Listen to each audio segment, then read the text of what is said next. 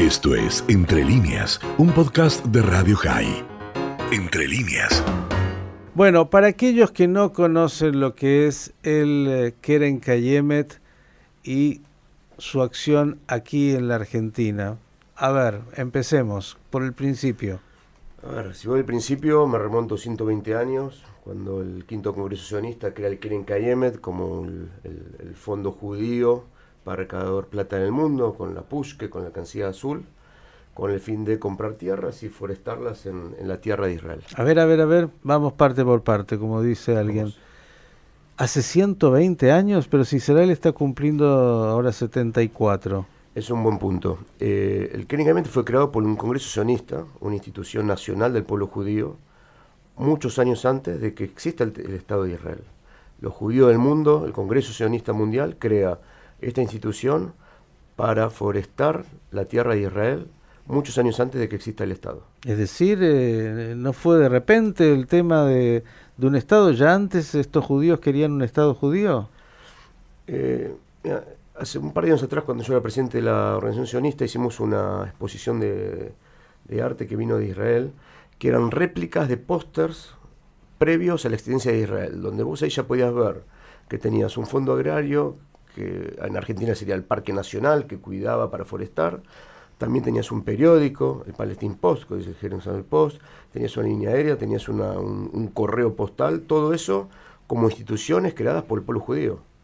Era el principio de un Estado previo a la consagración después en 1948. Bueno, más que importante para alguno que que no conoce la historia, saber entonces que el Keren Kayemet, este fondo agrario para forestar y comprar tierras de Israel, nace hace 120 años. Y algunos pequeños logros ha tenido en estos 120 años el, el Keren Kayemet, sobre todo para alguno que desconoce, diciendo que cómo era más o menos la tierra de Israel hace 120 años. A ver, en el desierto que había hace 120 años, ya llevamos plantados 250 millones de árboles. 250 millones de árboles. 250 millones de árboles plantados en estos 120 años en esa tierra desértica que es Israel. O sea, en Israel vos apagás una, cortás una manguera de riego y, y, el cultivo, la plantación, las flores que están en la calle, los árboles que están en la calle no crecen. Estás en un desierto. Para eso hay que cuidar el agua también 230 reservorios de aguas en todo Israel que recogen el agua de lluvia. En algunos casos yo visité un reservorio que está en el kibbutz de Sar, en el norte. El kibbutz Sar recoge el agua gris, el agua de la alcantarilla de Naharía. En vez de tirarla al mar, va al kibbutz Sar, donde se filtra, se procesa y va a grandes piletones con cientos de miles de litros de agua, que eso se reserva para utilizarlo en la agricultura. El Keren Kaimet es experto en eso. Reciclaje de agua. Reciclaje y conservación, las dos cosas. Hablando de reciclaje, los biofiltros en todas las ciudades que se están creando en Israel ya desde unos cuantos años atrás. Participamos en el desarrollo urbano de la ciudad, cómo bajan las... Para los dos días al año que va a haber lluvias, cómo van a correr las lluvias en la calle para que lleguen a una plaza que en el medio de un biofiltro, que no es más que metros y metros de distintas capas de tierra, arcilla, piedra, arena, etcétera, etcétera. Lo que se busca es que todo ese agua que viene corriendo por las calles, que viene lavando todo el aceite que está en la calle, todo el hollín que está en la calle acumulado durante todo el año, que todo ese agua no llegue contaminada a las napas de agua. Eso también son desarrollos. En realidad es una modificación de una tecnología australiana que el Keren KM lleva a Israel. Usted nos está diciendo de alguna manera entonces para que él otra vez que mm, no lo sabe, que no sobra el agua en Israel. No, en Israel no sobra, eh, es un gran problema. Eh, hoy por hoy es un tema que ya no es crítico, gracias a la inversión que Israel hizo en desalinización de agua, por ejemplo, que es una tecnología que Israel regala a otros países con problemas de agua también. Eh, casi no hay agua dulce en Israel, Creo que a Jordania le ayuda un poquito, ¿no? con el tema del agua. Están hablando con Emiratos Árabes, con muchos, muchos países. Eh, hoy ya no es un tema crítico, ¿sí? Eh, gracias a toda esta tecnología que se están aplicando.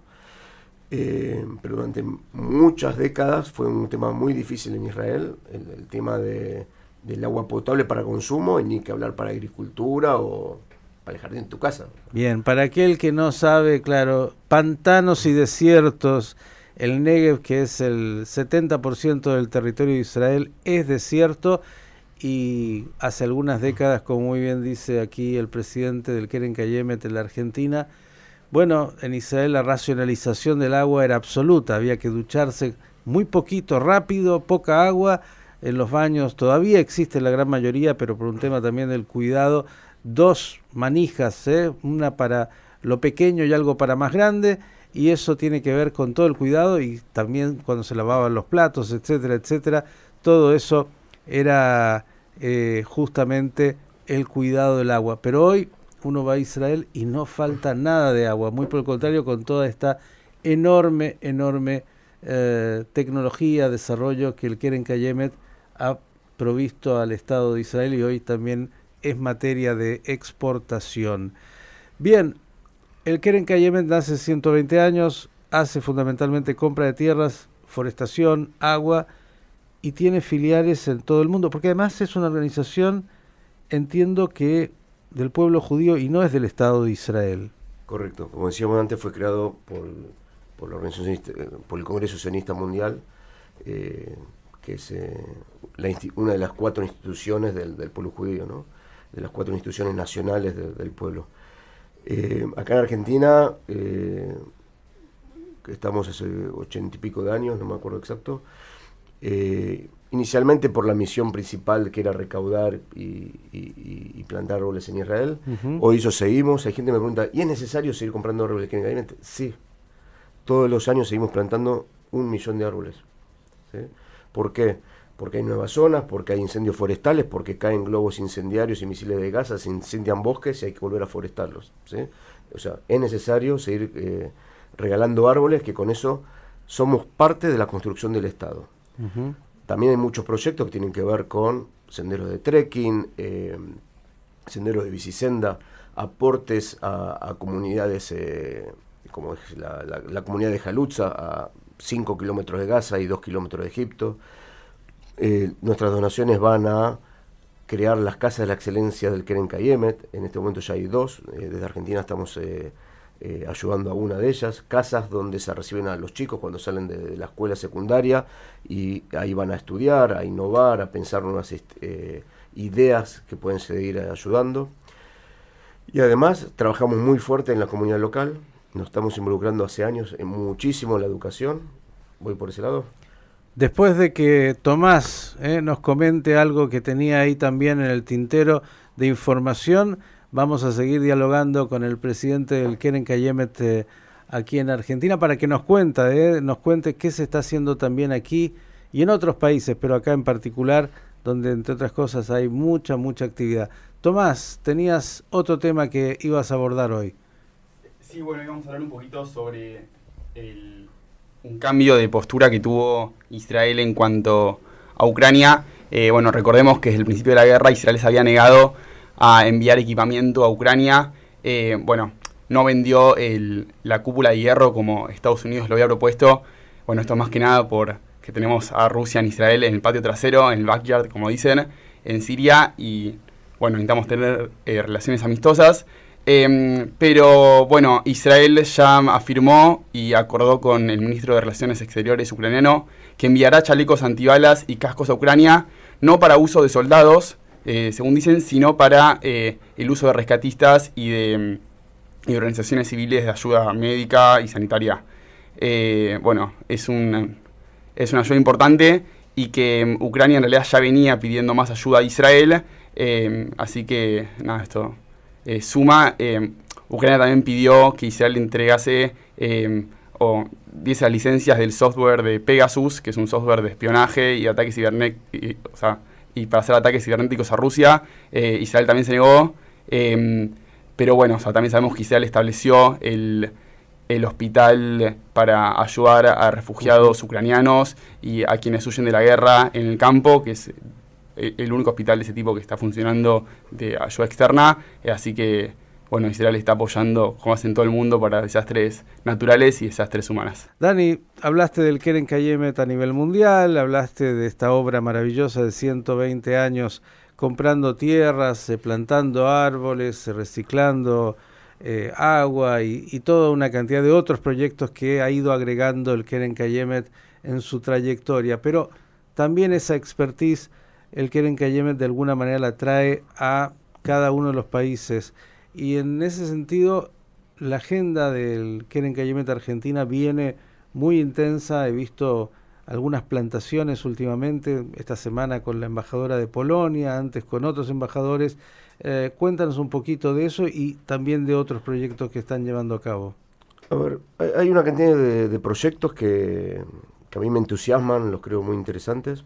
Eh, puntualmente, de la gira de los gobernadores que recién comentabas, van a estar visitando un, reservorio de Keren Kaimet en Israel. Eh, uno de los grandes proyectos que hicimos en los últimos eh, tres años, cuando pusimos fuerza al proyecto Cacal Federal, eh, que lo, lo, lideré durante tres años con, durante la presidencia de, de Hernán Ilú. Uno de los temas que vimos era justamente el tema de la falta de agua en el interior y graves problemáticas. Y el primer proyecto que hicimos con el proyecto Al Agua fue en la comunidad de Colorado del Valle. Reparamos un, reservorio de agua que hacía 23 años que no se utilizaba, un reservorio que se había partido y, había quedado fuera de uso.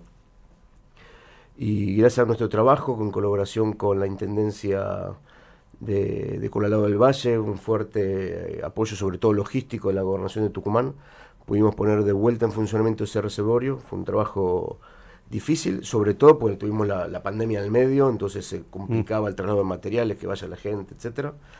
Y hoy, gracias, eh, gracias a este trabajo, hay 4.000 familias de la zona de, Quilmes, con el lado del valle, que están tomando aguas de ese reservorio de agua. El, grave problema ahí es que el agua baja de la montaña limpia, agua cristalina, cuando llueve baja turbia. Mm. Eh, todo el verano que hay lluvias, ellos no podían tomar agua de y tenían que trasladarse realmente una problemática muy, muy, muy fuerte con el proyecto del agua estamos siguiendo, estamos viendo si este año eh, estamos hablando con, con viendo algunas localidades en Chaco, en La Rioja, como para seguir desarrollando el proyecto del agua. Eso es, quiero entender, utilizar la expertise de los técnicos del Keren Kayemet para tratar de encontrar soluciones a problemáticas específicas en lugares donde eh, falta agua o hay situaciones eh, que, que, que requieren de un abordaje distinto del que se está haciendo. Exacto, y en realidad no, a ver, en esto muchas veces decimos que las soluciones son simples, pero en Argentina hay, hay, hay tanta gente que necesitando que, eh, que, tengan una pequeña solución para ellos que a veces es imposible llegar a todos. Entonces, bueno, estamos tratando de ayudar a donde sentimos que podemos fácilmente lograrlo. Fácilmente me refiero a, que no que, que realmente es simple, pero que sabemos que lo podemos lograr y podemos eh, eh, causar un impacto a, a las personas. Y en esos lugares el Keren me trae expertise y trae recursos. Llevamos los recursos, conseguimos los, donantes para los, materiales o para lo que haya que hacer. Eh, ya nuestros, nuestros especialistas desde Israel participan hace años en, conversaciones con, autoridades eh, provinciales y en algunos municipios. Hemos tenido la visita de dos especialistas en el 2019. Este año esperamos para noviembre poder tenerlo de nuevo.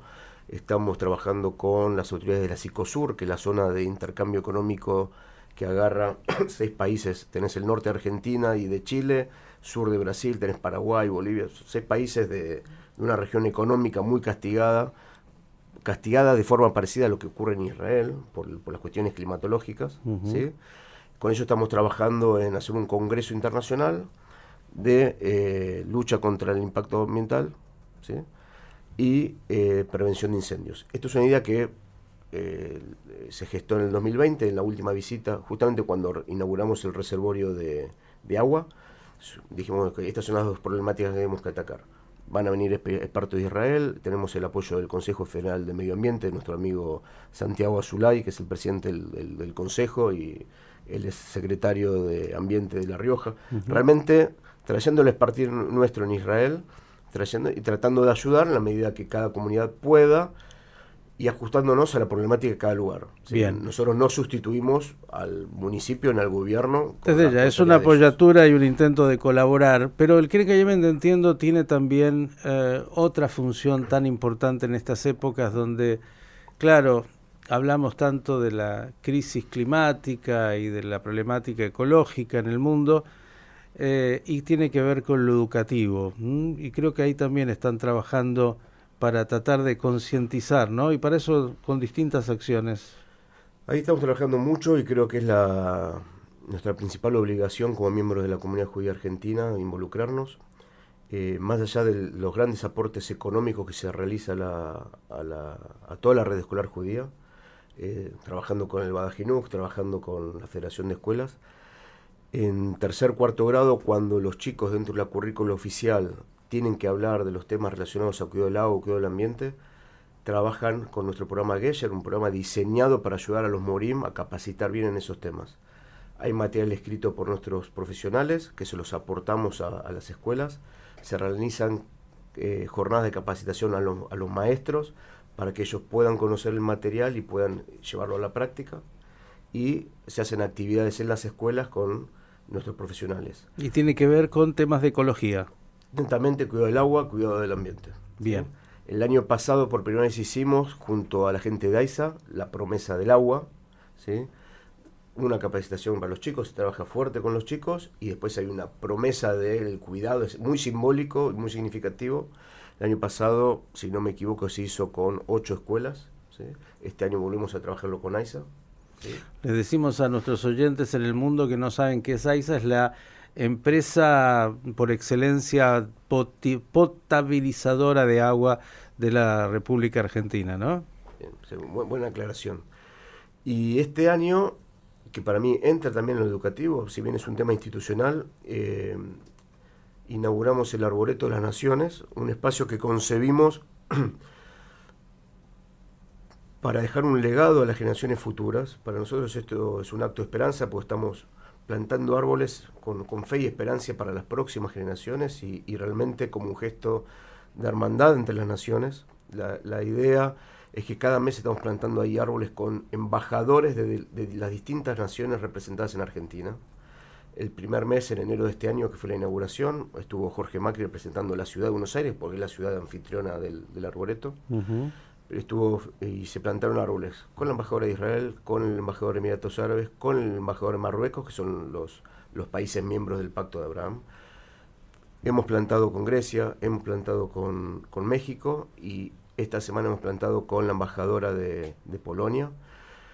Y tratamos de elegir cada mes hechos significativos como fue el Pacto de Abraham, el mes pasado el Día del, del, Bosque y el, Día del Agua. y, y, en, este mes, que, que es el, el mes del recuerdo al levantamiento de Varsovia, que más significativo que plantarlo con, con la embajadora de Polonia, eh, ella junto a, a, Rosa Rottenberg, una sobreviviente del gueto de Varsovia, plantaron juntas un árbol, prendimos un narcicarón. Fue un acto muy, muy emocionante, porque realmente escuchar a la embajadora de Polonia recordando a los héroes del gueto Varsovia, a judíos polacos, como ella lo, mencionó, y con, el con la profunda emoción que ella lo transmitió, terminamos todos ese, día llorando, por lo que significaba ver a Rosa y la embajadora plantando su árbol en la Plaza de Israel, en el marco del Arboreto de las Naciones.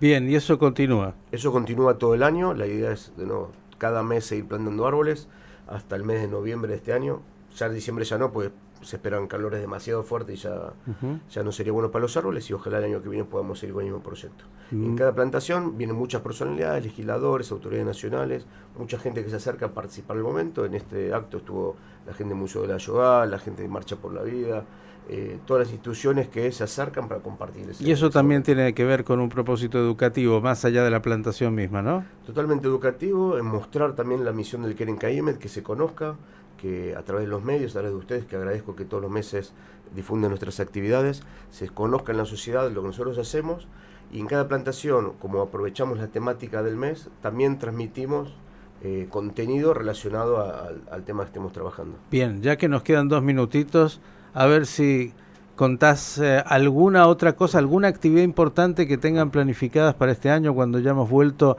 a cierta normalidad, por ahí vale la pena que, que adelantes algo si es que es posible. A ver, se viene de nuevo, como todos los años, 37 años creo, le voy a agarrar el número, el Festival Lilaj, el festival que dura tres días, donde los chicos de todas las escuelas de, de, la, de la red escolar judía vienen a bailar y a cantar en el Teatro Coliseo nuevamente. En el mes de noviembre está confirmado la visita de Shiri Maimon, artista israelí, para tener tres shows en Argentina. Eh, seguro uno en Buenos Aires, estamos viendo los otros dos. Eh, probablemente el segundo también sea en Buenos Aires, en un lugar distinto. Eh, seguimos trabajando fuerte con Gesher, el programa educativo. Este año, en este, la semana que viene empieza por primera vez Gesher, este programa educativo de, educación ambiental en la red escolar evangélica. Primera escuela evangélica en Córdoba. Segundo semestre de este año ya vamos a estar en cinco escuelas evangélicas. Estamos trabajando con el gobierno de la Ciudad de Buenos Aires para llevar Gesher a toda la red escolar de la Ciudad de Buenos Aires. Reducido, modificado, etcétera, pero que estemos presentes ahí. El que no sabe, ¿qué es Gesher? Gesher es lo que contaba antes, esto de tercer, cuarto grado, eh, trabajar con nuestro material en los temas de educación de, ambiental y cuidado del agua. Bien, fantástico. Así que señores, ya pueden agendar en noviembre. Shiri Maimón eh, va a estar aquí en la Argentina también.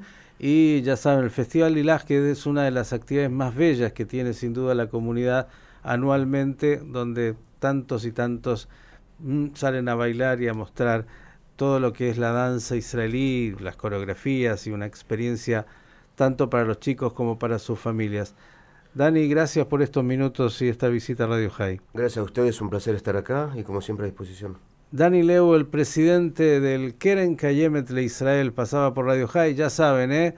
Pueden comunicarse, a ver, ya pasemos un poco más el chivo, si alguien quiere participar de alguno de los programas, por ejemplo, esto que tiene que ver, Dani, con... Em, los programas de, ayuda a, distintos eh, niveles de problemática en algún lugar en el país que tengan tantos, tenemos oyentes de tantas provincias que por ahí seguramente dicen nosotros tenemos tal problema y a ver si la gente del Kene nos puede ayudar. ¿Dónde se comunican con ustedes? Eh, primero que nos sigan en redes, nuestra página web kkl.org.ar y dejo en nuestro WhatsApp el 11 3250-1248, que la vía más rápida comunicarse con nosotros. de vuelta porque yo estoy lento hoy. 11 3250-1248. Bien, vamos a publicar luego, obviamente, junto con esta nota el teléfono para aquellos que quieran y ya saben, también en la página web que siempre tienen como contactarse kkl.org.ar. Esto fue Entre líneas, un podcast de Radio High. Puedes seguir escuchando y compartiendo nuestro contenido en Spotify, nuestro portal radiohigh.com y nuestras redes sociales. Hasta la próxima.